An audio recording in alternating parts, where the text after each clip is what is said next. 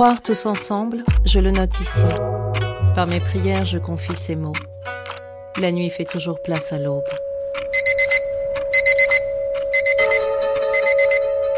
Ryoshi Wago, Fukushima, a écouté le 11 mars 2011.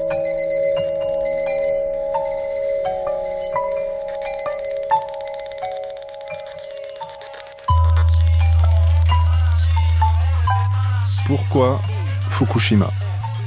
Une série d'émissions proposée par Michel Pomared, réalisée par Jean-Philippe Navarre.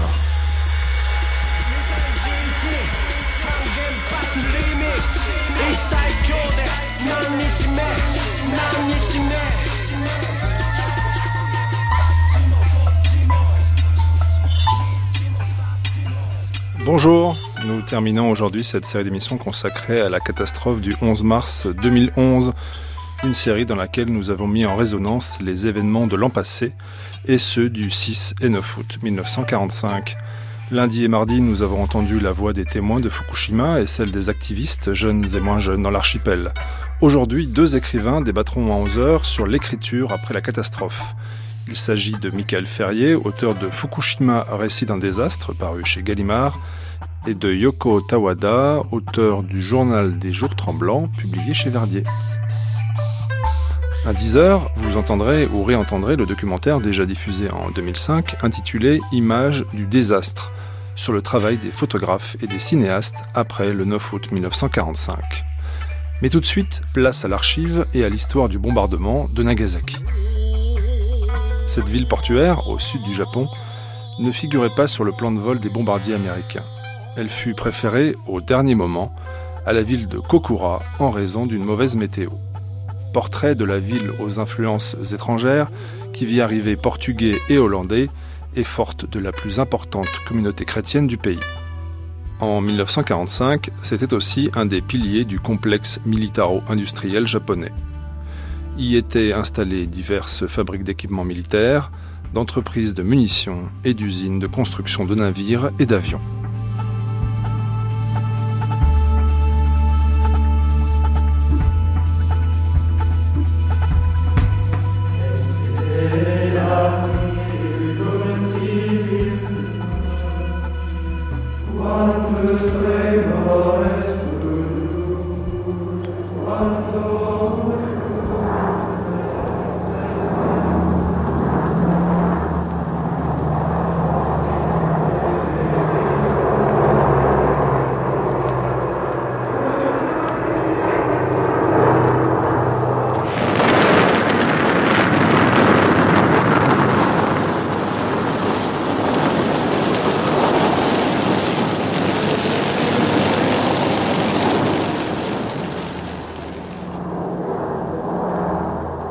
La deuxième bombe atomique tomba précisément à l'endroit où ils étaient le plus nombreux, et là où ils avaient leur plus grande église, c'est-à-dire sur le quartier d'Urakami, et la cathédrale de Nagasaki qui se trouvait en son centre. Ils étaient vingt mille à Nagasaki. Près de neuf mille périrent sous la boule de feu, et de la cathédrale anéantie, il ne resta plus que quelques piliers noircis.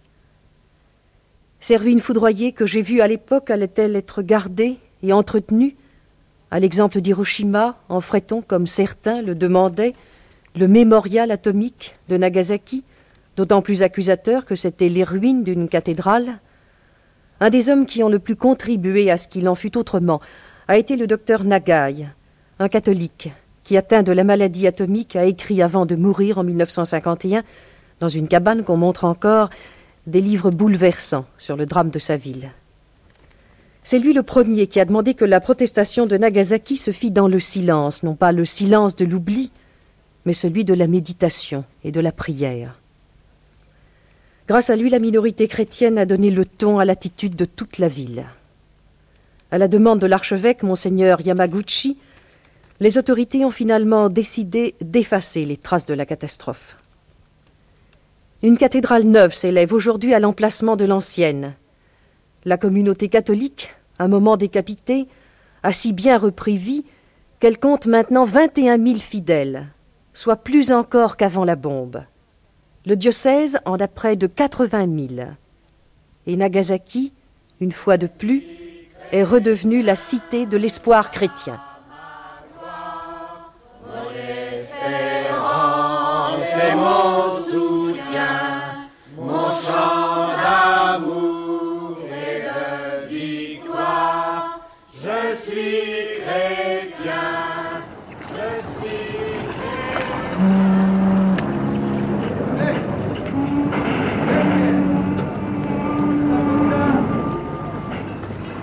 Nagasaki, population 214 600 habitants. Remarquable en ceci que ce fut le premier port du Japon qui s'ouvrit aux étrangers en 1570. Nagasaki est considéré comme l'un des meilleurs ports du Japon. Nagasaki est la première escale au Japon pour plusieurs lignes de vapeur qui viennent d'Australie ou de Chine. Ceux qui veulent voyager ensuite par voie de terre abandonnent le bateau à Nagasaki. La ville est fameuse pour ses fêtes annuelles. Le festival du Mémorial Suwa, du 7 au 9 octobre. La fête de toutes les armes, la bonne Matsuri, du 13 au 15 juillet. Et la fête du cerf-volant, le Hata qui dure plusieurs jours en avril. Le bureau du tourisme japonais se trouve juste en face de la gare. Hôtel, le New Nagasaki Hotel.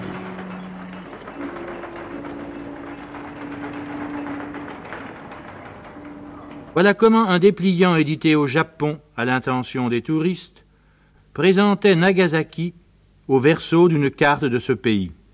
Au fait, essayez donc de situer cette ville de Nagasaki sur le Japon tel que vous le voyez dans votre souvenir.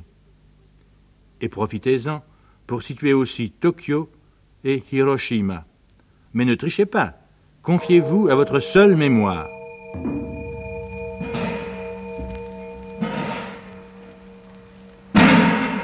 Nagasaki, vous le savez, est un port situé au sud du Japon, exactement dans l'île de Kyushu, qui est l'île méridionale de l'archipel japonais. Nagasaki est une ville extrêmement séduisante et en même temps très complexe. Beaucoup plus complexe encore que les autres villes japonaises, beaucoup plus déroutantes.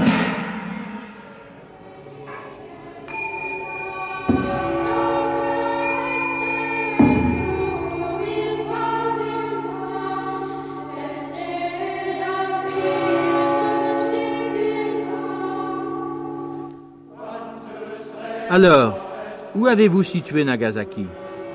Sur laquelle des 1042 îles principales, îlots non compris, dont se compose le Japon actuel? Le Japon, ce grand arc tendu vers l'Asie orientale aux confins occidentaux du Pacifique, présente, au sud-ouest de l'île de Kyushu, le grand port de Nagasaki. Sur cette carte dont je dispose, et qui date de 1939, plusieurs sigles désignent les curiosités de la ville de Nagasaki. Un portique annonce des temples shintoïs, ce qu'il faut voir. La croix gammée signale des temples bouddhistes, dignes d'intérêt.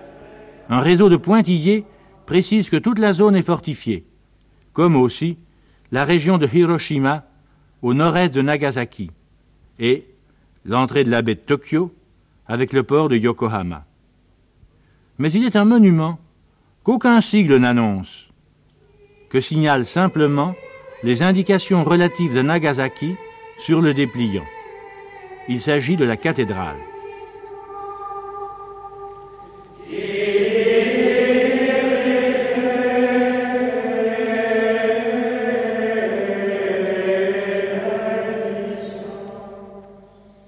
La cathédrale catholique d'Urakami est la plus grande du Japon. Elle contient de nombreuses reliques relatives aux persécutions du XVIIe siècle.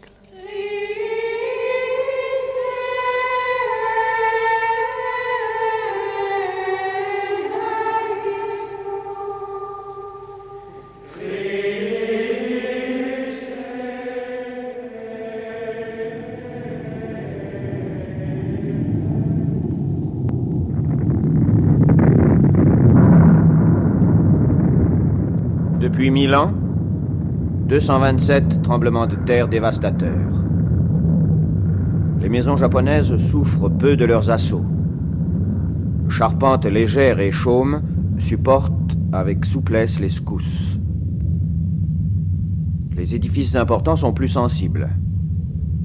Le grand temple bouddhiste d'Ogaki s'est effondré lors du séisme de 1891, écrasant les fidèles sous le poids des tuiles et de la charpente. 400 paires de chaussures attendirent vainement leur propriétaire à l'extérieur.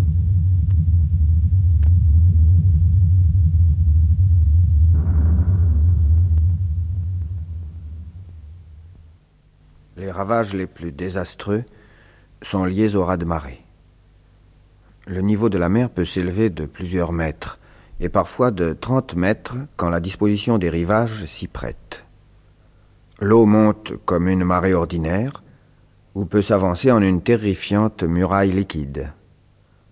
Les plaines littorales sont noyées, les récoltes détruites, les maisons renversées, les bateaux projetés à l'intérieur. Le raz-de-marée de 1903 a tué 100 000 personnes, celui de 1896, 27 000. Le tremblement de terre le plus désastreux que le Japon ait connu depuis longtemps fut celui de 1923. Il dévasta Tokyo et Yokohama, tuant 100 000 personnes et faisant 4 600 000 dollars de dommages.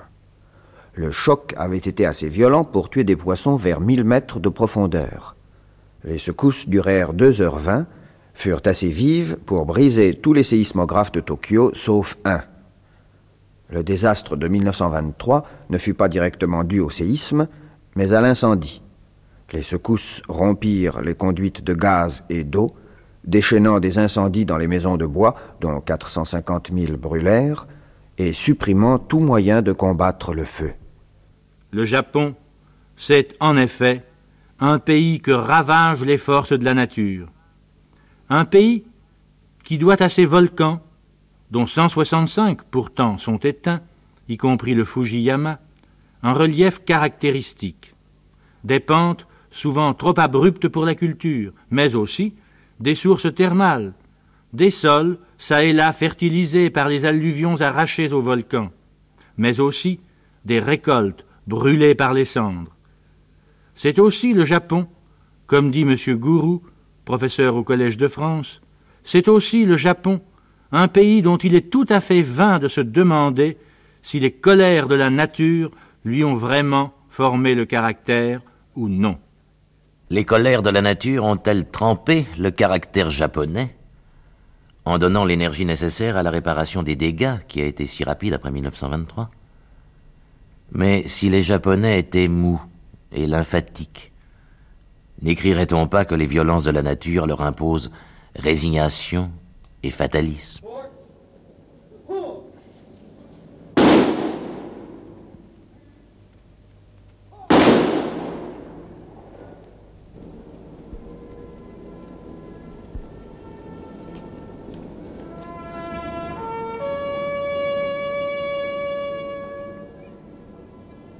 Au-dessus de l'occupation, le Fuji, immaculé.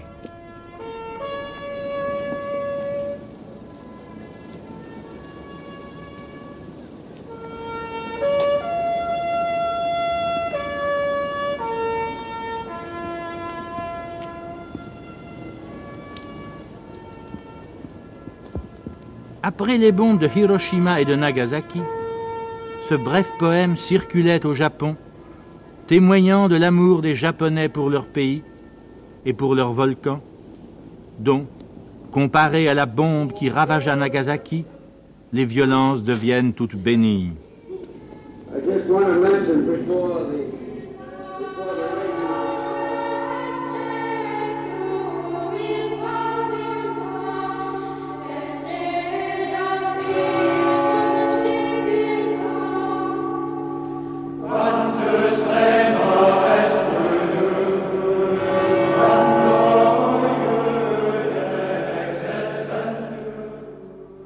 La bombe américaine détruisit de fond en comble l'église cathédrale de Nagasaki, la plus importante du Japon.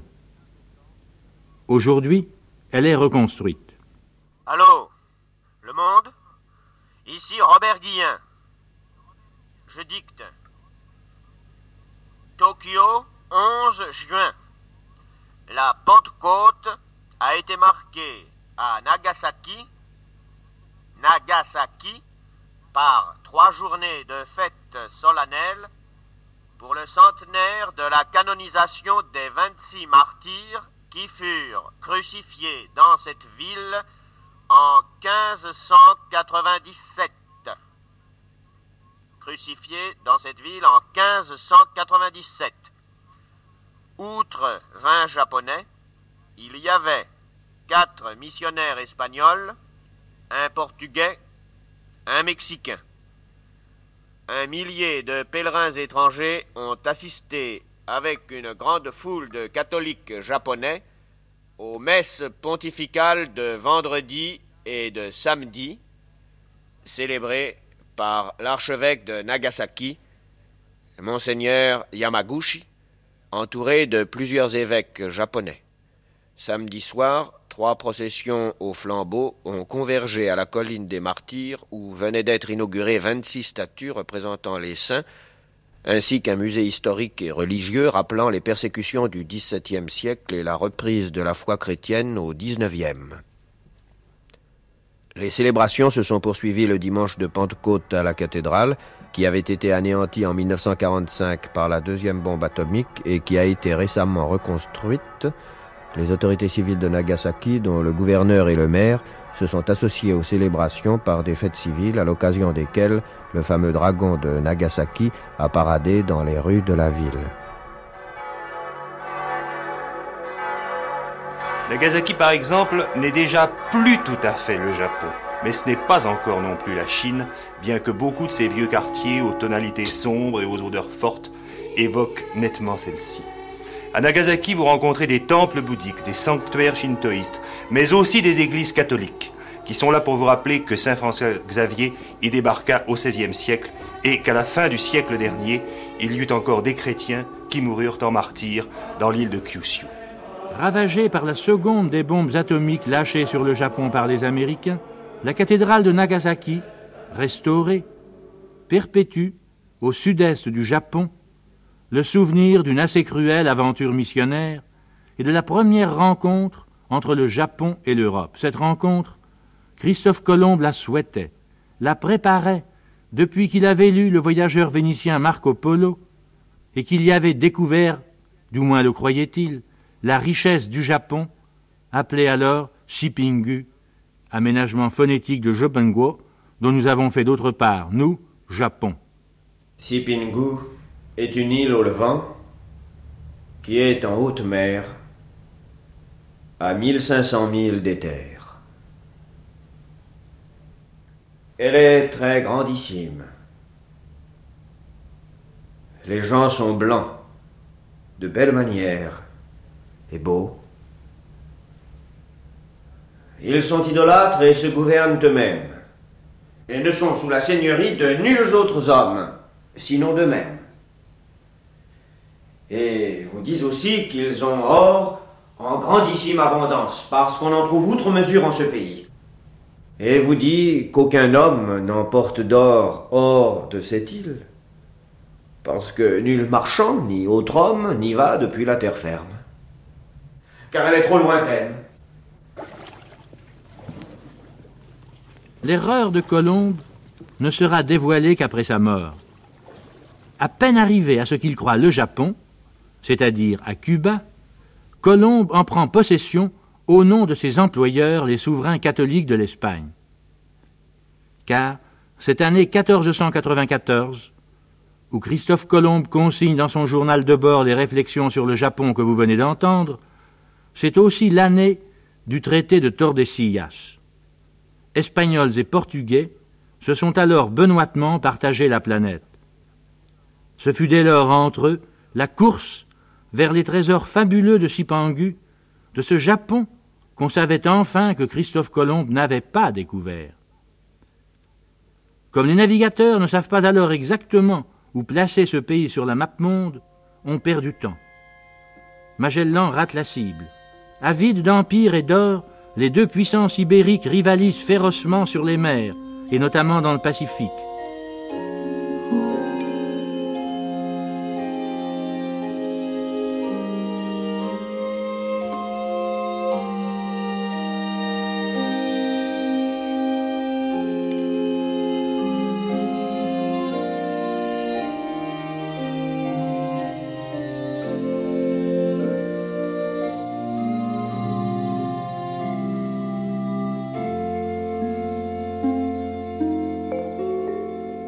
Trouverez à Nagasaki beaucoup de souvenirs portugais, hollandais, témoins des premiers contacts commerciaux du Japon avec l'Occident au XVIe et au XVIIe siècle, et qui se firent précisément par l'intermédiaire de Nagasaki. Le père Bernard Maître, un savant jésuite, a fort bien exposé cette rivalité dans un numéro des Monumenta Nipponica paru en 1938. Erasme, cependant, essayait en vain de détourner Charles Quint de ce genre de conquête. Il te faut plutôt travailler à te défaire de quelques parties de ton empire qu'à en acquérir de nouvelles.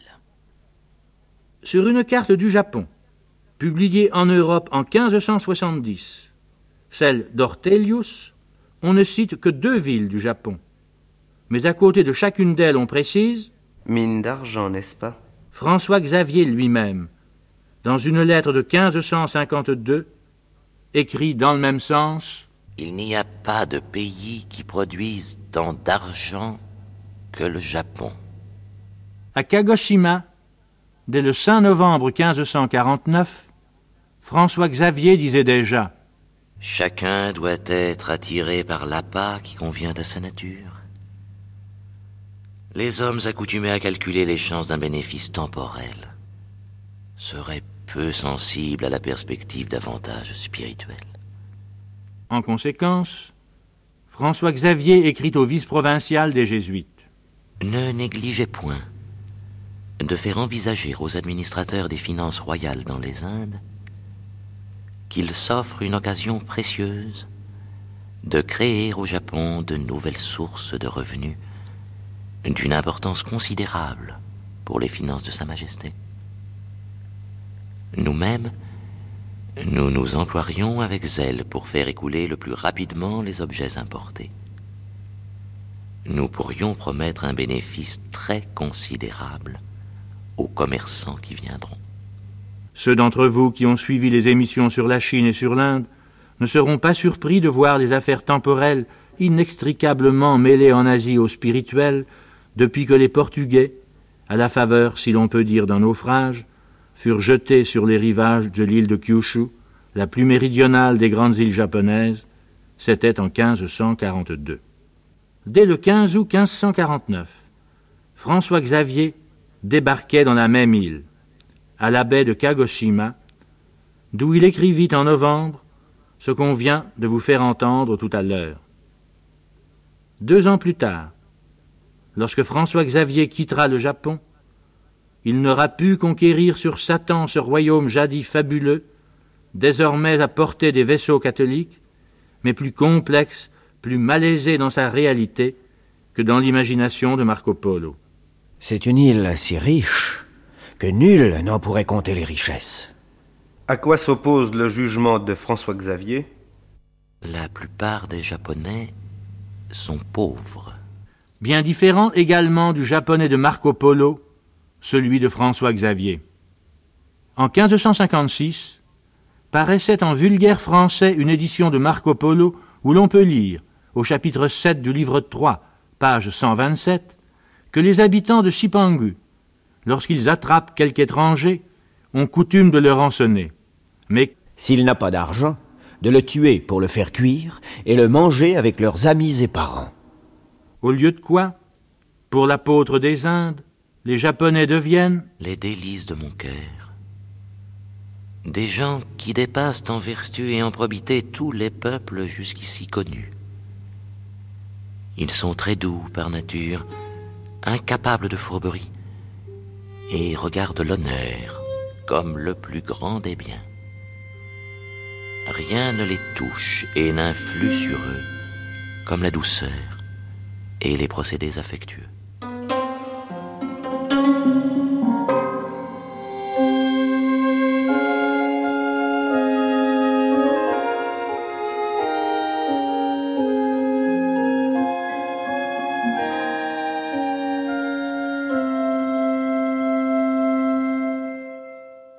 Sur les hauteurs qui dominent la baie, vous visiterez un cimetière très émouvant où sont rassemblées les tombes d'une cinquantaine de marins et de soldats français tombés en Chine durant la guerre des Boxers et dont les corps ont été ramenés à Nagasaki.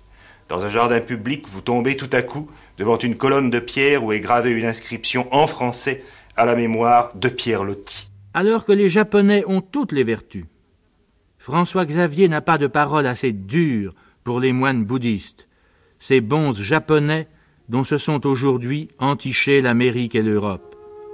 Tous ces moines, zen ou autres, lui paraissent autant de suppôts de Satan. Écoutez Saint François Xavier. Le peuple entier ne nous inspire aucune appréhension si les bonzes ne le soulèvent pas contre nous. Ces bonzes sont tellement adonnés à un vice infâme qu'ils ne craignent point de s'en déclarer publiquement coupables. Ce vice abominable est si répandu parmi les hommes et parmi les femmes que la coutume en a pour ainsi dire obscurci l'horaire et qu'elle a comme aboli la pudeur de ce monstrueux désordre. Est-ce donc aux bonzes qu'il faut imputer l'échec de la première évangélisation du Japon? Oui, si l'on en croit certains pères jésuites, qui estiment que le grand Hideyoshi Toyotomi, 1537-1598, se serait converti à la religion catholique, n'était le goût qu'il avait pour les femmes. Or, sa dernière femme protégeait les bonzes bouddhistes. D'autres raisons de haute politique expliquent cet échec. Le prédécesseur de Hideyoshi, le shogun Nobunaga, avait été contraint de lutter contre l'Église bouddhiste, toute puissante au Japon. Dans un mémoire sur la découverte du Japon par l'Europe chrétienne, Madame Hiraldo Goncé a clairement expliqué ce qui se produisit alors. Nobunaga favorisa d'abord les pères jésuites, pour mieux affaiblir les bonzes. Ceux-ci étaient dangereux, parce qu'ils entretenaient des milices armées et cumulaient toutes les charges dont dépendait la vie morale et politique de l'Empire. Gardiens des rites, ministres du culte, législateurs, moralistes, eux seuls possèdent toute science et assurent l'éducation des enfants et des adolescents. Ces pouvoirs redoutables, Nobunaga souhaite les leur ôter, et c'est pourquoi il protégera les pères jésuites, jusqu'au moment où, devenus dangereux à leur tour, le shogun décidera de les détruire. Il n'en aura pas le temps puisqu'il meurt assassiné en 1582. Au même moment, les seigneurs japonais convertis au catholicisme causent des troubles en voulant convertir leurs sujets par la force. Le plus puissant, et par conséquent le plus dangereux pour Hideyoshi, était le roi de Bungo, que François Xavier avait essayé de convertir et que les jésuites avaient réussi à baptiser en 1578. Excédé de ces troubles, Hideyoshi, dans la nuit du 24 au 25 juillet 1587, signa le premier édit de bannissement contre les missionnaires. Après une politique d'hésitation, le successeur de Hideyoshi, Ieyasu, prohibera le catholicisme pour son intolérance. Son successeur renouvellera l'interdiction en 1620. Hiyemitsu pacifiera le Japon, expulsera les Espagnols en 1624, exterminera les catholiques en 1633 par un édit qui sera renouvelé en 1634, 1635 et 1636. Le travail de Madame Hiraldo Goncet démontre ce que nous soupçonnions. Ce n'est point pour des raisons religieuses, mais pour des motifs de pure politique, que les shoguns au Japon prirent contre les catholiques, dont l'évêque de Nagasaki célébrait récemment la mémoire, des mesures si sévères. Et c'est pourquoi les shoguns seront plus tolérants à l'égard des Hollandais, qui ne viennent au Japon que pour commercer, sans les prétentions politiques ou religieuses des Espagnols, des Portugais.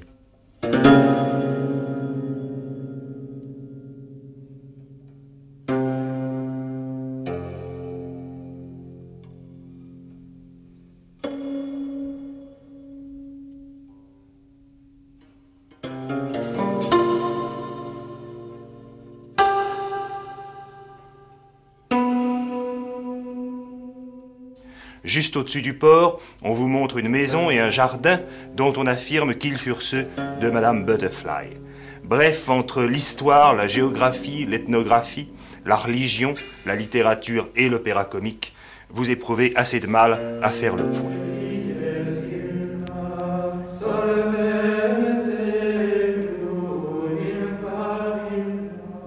Histoire des martyrs du Japon depuis l'an 1612 jusqu'à 1620, composée en latin par le père Nicolas Trigot et traduite en français par Pierre Morin, Paris, 1624.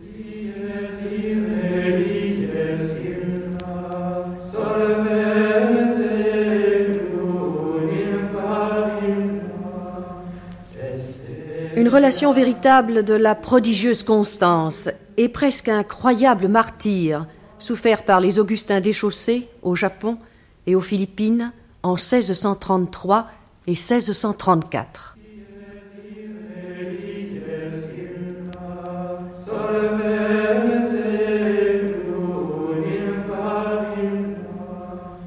Histoire de la vie et glorieuse mort de cinq pères de la Compagnie de Jésus qui ont souffert dans le Japon avec trois séculiers en l'an 1643 par le père Alexandre de Rhodes.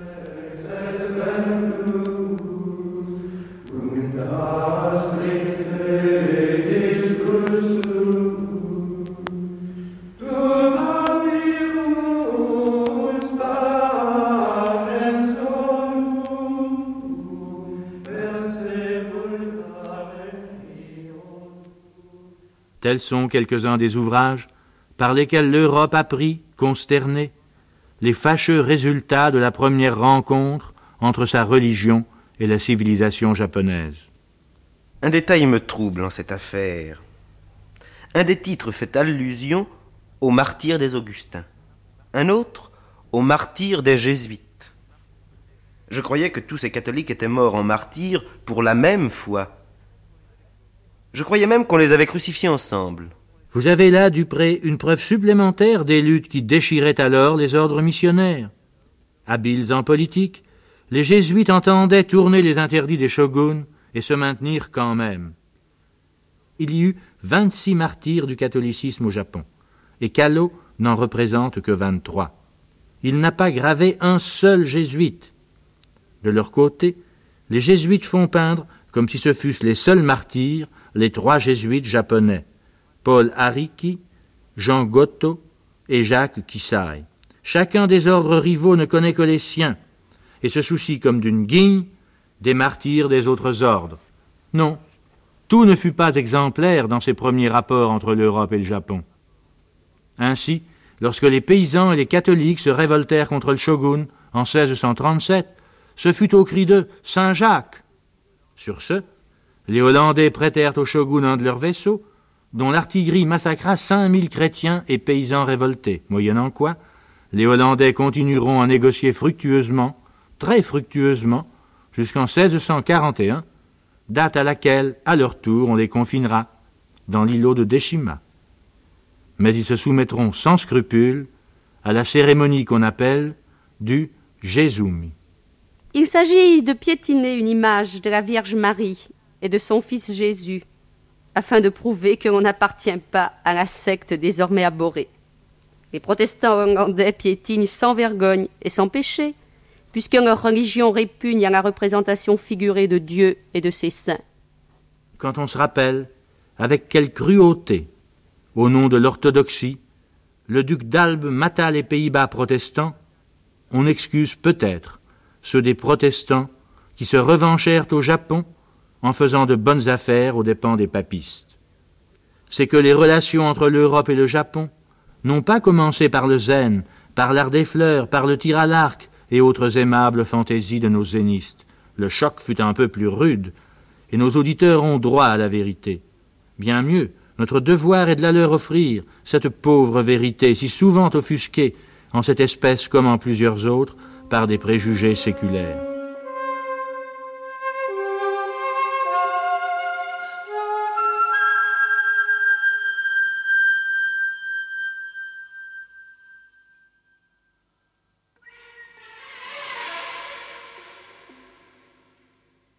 Enfin, Nagasaki est une ville très perméable aux influences, très cosmopolite, très composite, comme tous les ports, me direz-vous. Oui, oui, oui, c'est vrai. Mais ce n'est pas toujours exact pour le Japon, où précisément des ports comme Osaka et comme Kobe restent très japonais. Et d'ailleurs, à Nagasaki, ce n'est pas tellement le port, ou du moins son activité présente, qui donne à la ville son caractère particulier, c'est une imprégnation beaucoup plus ancienne, beaucoup plus progressive, beaucoup plus profonde.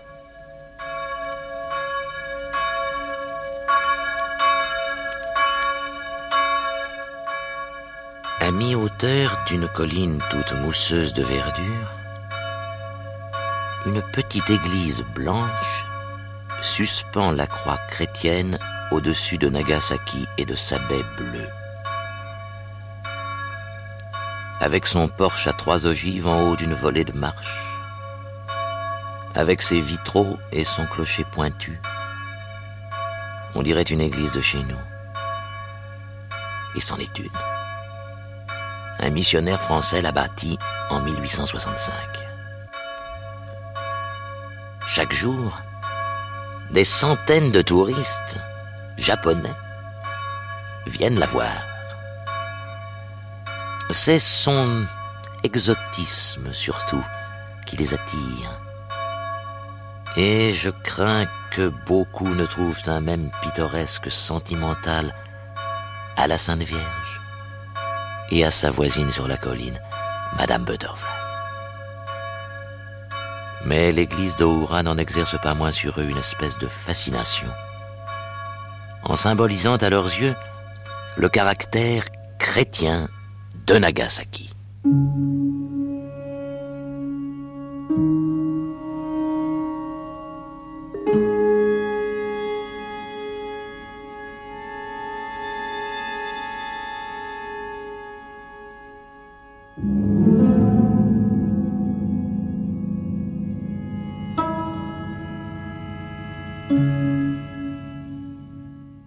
Parler de l'activité de Nagasaki en tant que port commercial n'est hélas plus possible, et c'est là le grand drame, c'est là la grande tristesse de Nagasaki.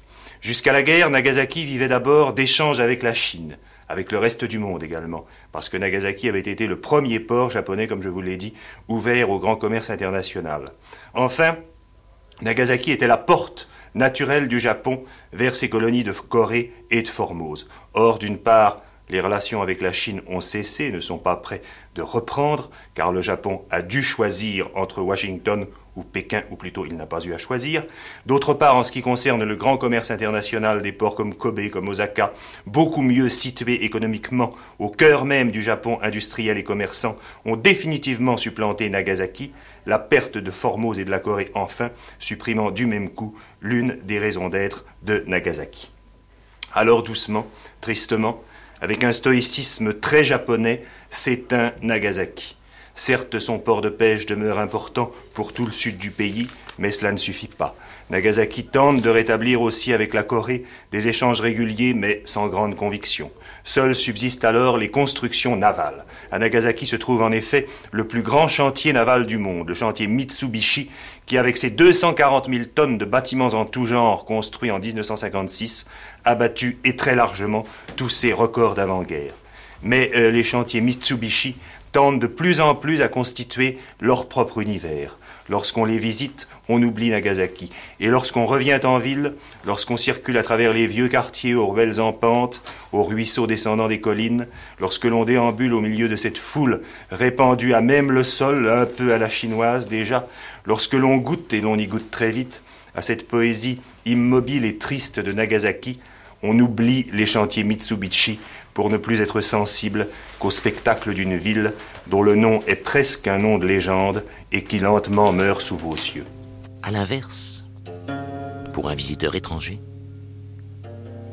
l'histoire chrétienne de cette ville, dont la petite église est un des reliquaires, jette des lueurs saisissantes sur l'âme de ce pays.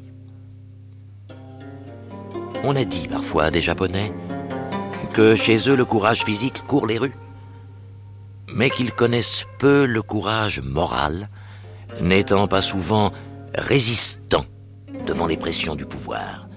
Cela n'est pas toujours vrai. Et cette vue a reçu au moins un démenti historique dans l'histoire des chrétiens japonais. C'est même de deux démentis qu'il faut parler. Le premier épisode est bien connu. C'est celui des 26 martyrs qui furent crucifiés en 1597 sur une autre colline de Nagasaki. Le centenaire de leur canonisation a été célébré tout récemment par des fêtes solennelles. Il n'était qu'une avant-garde. Pour avoir raison de la foi chrétienne, qui, à son plus haut point, en 1614, compta 300 000 fidèles, le gouvernement du Japon féodal dut encore faire périr, au milieu des tortures les plus atroces, près de 3000 Japonais, dont plus de 600 furent encore suppliciés sur la colline du martyr. On connaît moins, en général, le deuxième épisode, deux siècles et demi plus tard, au retour des premiers missionnaires, qui étaient des Français. Sous les voûtes même de la petite église de un jour de mars 1865, le père Petit-Jean, qui en était le bâtisseur, vit venir à lui un groupe de Japonais qui, à sa stupeur et à sa joie, lui révélèrent qu'ils étaient une délégation de chrétiens cachés. Ils savaient encore les prières ils gardaient en secret des crucifix et des images saintes. Ils avaient continué à baptiser.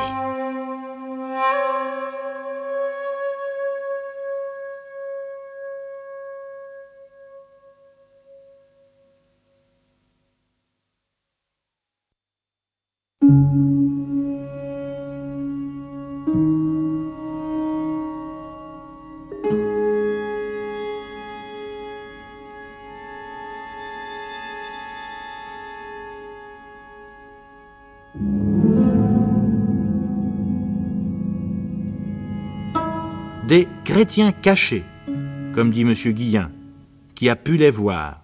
Et voici ce qu'il en écrit.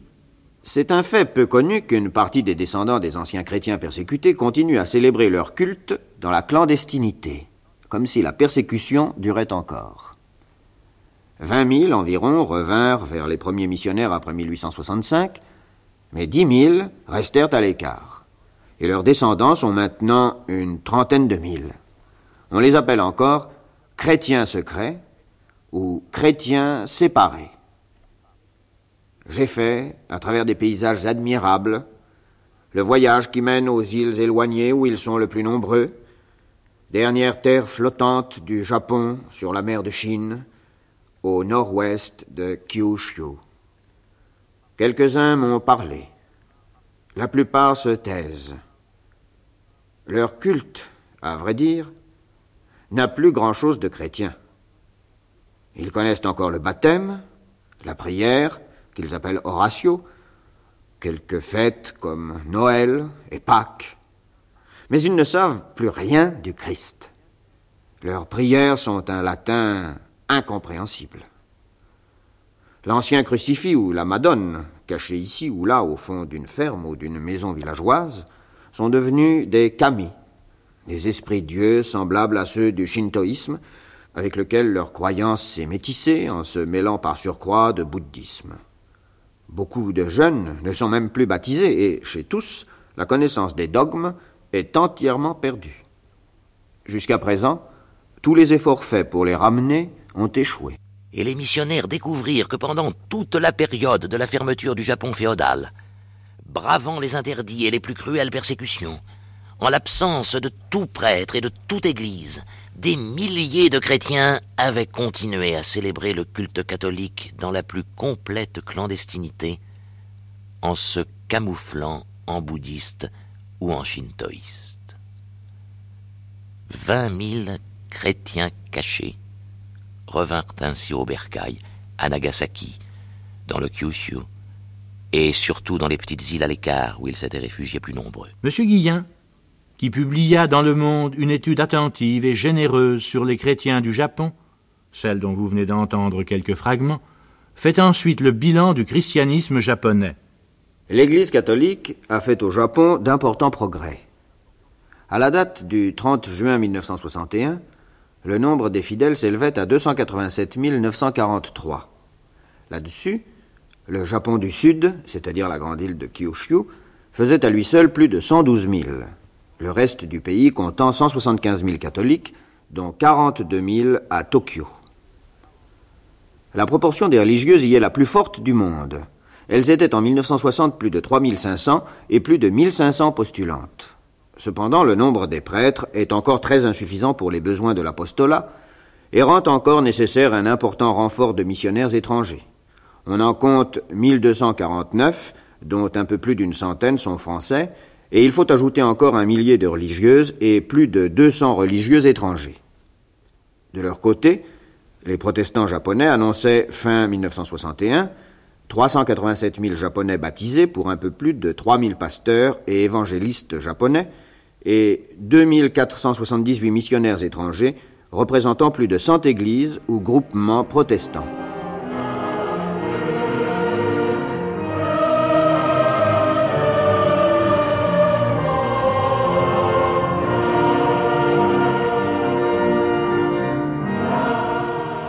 Tout ceci est dit, il faut bien reconnaître qu'en ce début du deuxième siècle chrétien du Japon moderne, le nombre des catholiques, comme aussi celui des protestants, reste fort minime par rapport à la population totale.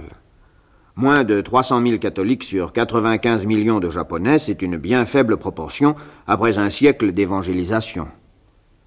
Kyushu compte un catholique sur 115 habitants, et le reste du pays seulement un sur 460. Sans doute peut-on expliquer que l'Église au Japon se méfie plus qu'ailleurs de la tentation d'aller vite et ne baptise que les sujets solides. On doit aussi se féliciter du fait que le niveau social des chrétiens japonais, surtout dans les villes et dans le Japon du Nord, est en général plus élevé que partout ailleurs en Asie. Mais la qualité ne compense pas complètement la faiblesse de la quantité. Leurs descendants allaient former un des noyaux les plus solides de la chrétienté japonaise.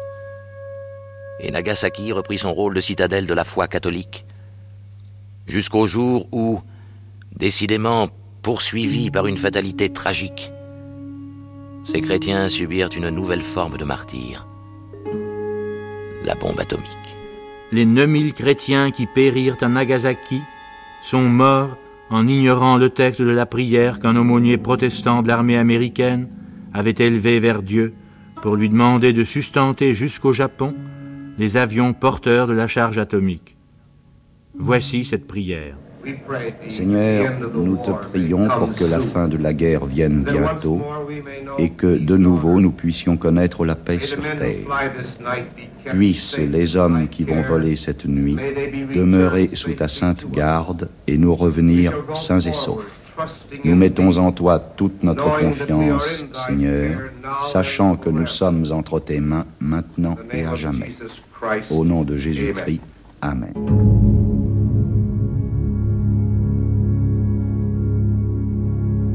Un jour que je parlais de cette prière avec une japonaise protestante et que je lui demandais comment elle conciliait son allégeance nationale, sa foi protestante et le bombardement atomique de Nagasaki, ville à forte minorité chrétienne, elle me répondit Pour moi, japonaise, qui me sentais écrasée par les valeurs religieuses, les valeurs morales de mon pays, la pensée de Gide, celle du protestantisme, équivalait à une libération. Vous savez, à mon avis, l'ère du Meiji n'aura obtenu ses derniers fruits que lorsque tous les Japonais seront devenus chrétiens et parleront américain. Alors le Japon sera pleinement ce pays qui se cherche confusément depuis l'arrivée au Japon de Perry au XIXe siècle. Inutile de préciser que cette japonaise est bien la seule que j'ai jamais entendu parler de la sorte, mais enfin, qu'il s'en trouve une, et serait-elle dans tout le Japon la seule pour considérer que l'ère du Meiji doit s'accomplir sous la forme d'un Japon chrétien et de langue anglaise, les shoguns avaient quelques raisons de se méfier des conséquences dernières de l'évangélisation. Retour sur le bombardement du 9 août 1945 à Nagasaki. Documentation INA Virginie Bisset. Prise de son et mixage Michel Kreis. Réalisation Gilles Mardet-Rossian. Dans un instant, la matinée continue avec notre documentaire Images du désastre.